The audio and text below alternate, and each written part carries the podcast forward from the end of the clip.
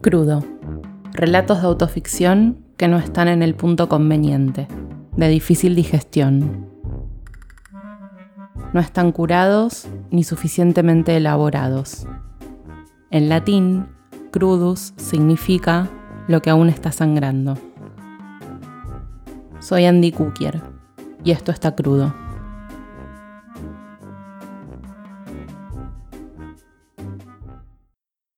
Cursar la secundaria a fines de los 90 fue de mínima interesante.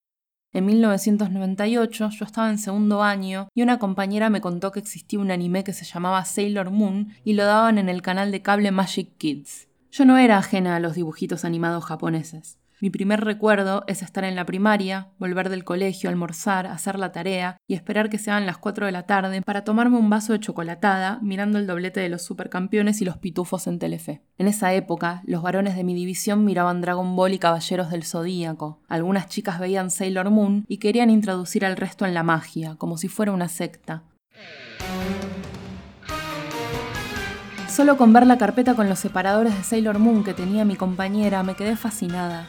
Las protagonistas eran cinco chicas que iban al secundario y tendrían la misma edad que nosotras, entre 14 y 15 años.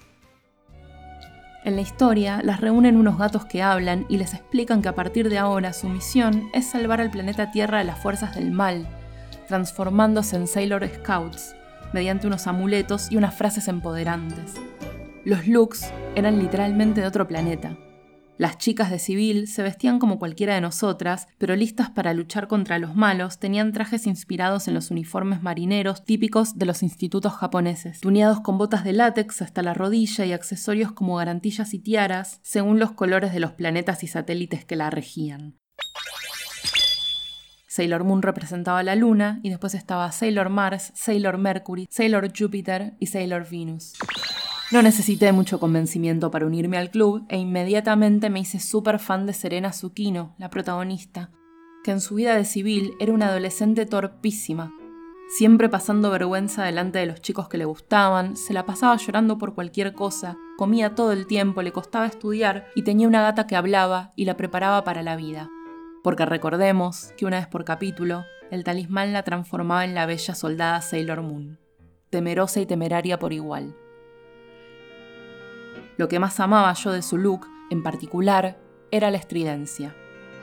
Y que tenía un pelo larguísimo que peinaba siempre con raya al medio y dos rodetes altos, del que caía mínimo un metro de pelo lacio, enrulado al final, como cuando yo agarraba una bucleadora y me peinaba para los 15 de mis amigas.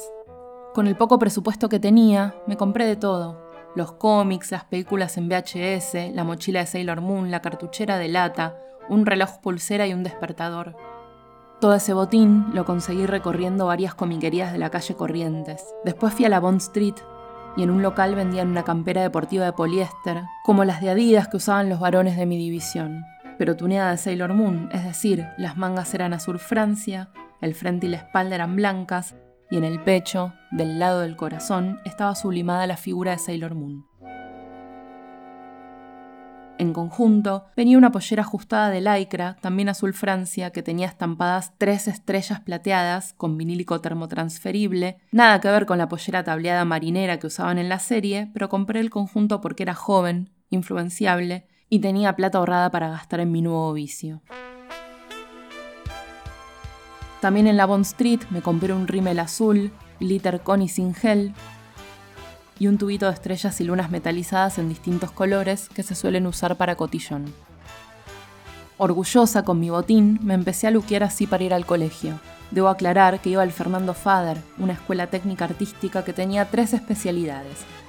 Diseño de interiores, diseño y promoción publicitaria y artesanías aplicadas.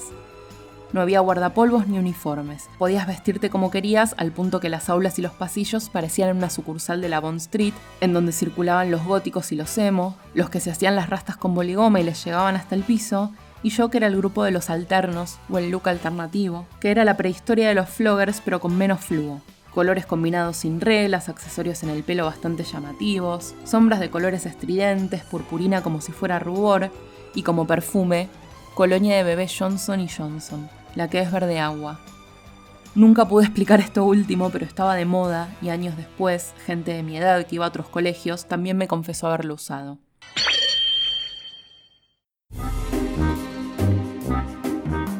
Escuchaste Crudo, Relatos de Autoficción.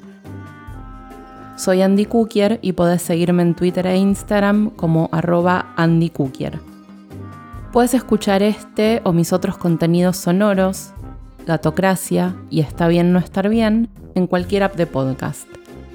El maravilloso diseño de las portadas es de Fausto Giurescu. Lo pueden seguir en redes en arroba fausto-giurescu. Gracias. Nos encontramos en el próximo relato.